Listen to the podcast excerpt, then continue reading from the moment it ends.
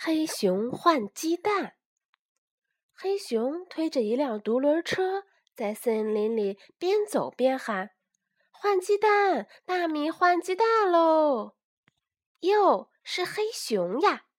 听见喊声，狐狸大娘从路边的木房子里钻出来，她拦住独轮车，解开车上的米袋子，看了看，说：“好米呀，怎么换？”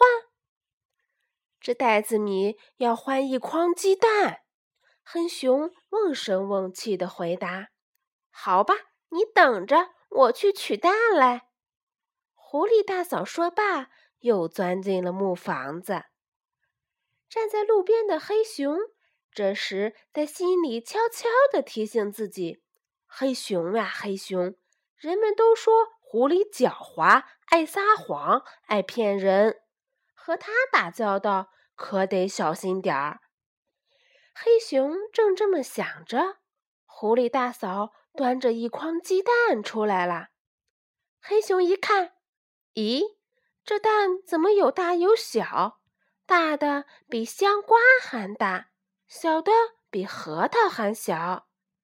没等黑熊开口，狐狸大嫂就说了：“这大蛋嘛，是大鸡下的。”小蛋呢是小鸡下的，没啥奇怪的。是没啥奇怪的，黑熊挺不好意思说。不过，不过什么？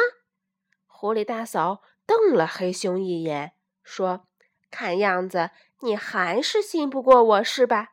你仔细看看，大嫂像骗子吗？”黑熊仔细一看，可不。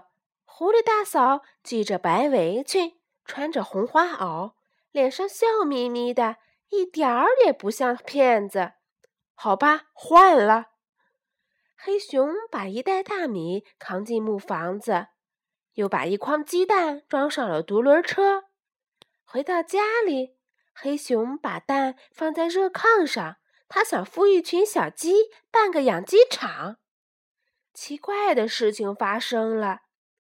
第一天，从蛋壳里钻出三十只小乌龟。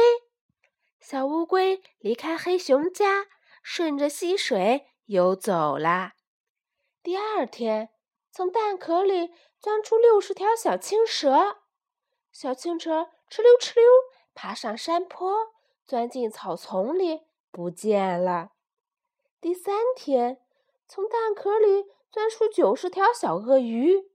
鳄鱼扑通扑通跳进湖里，再也不露面了。第四天，最大也是最后的一个蛋裂开了，从蛋壳里蹦出一只小鸵鸟。小鸵鸟对黑熊说：“有空到沙漠去找我玩，再见。”说罢，迈开长腿跑了。望着满炕的空蛋壳，黑熊。扑哧笑了，他自言自语地说：“狐狸呀，狐狸，真拿你没办法。”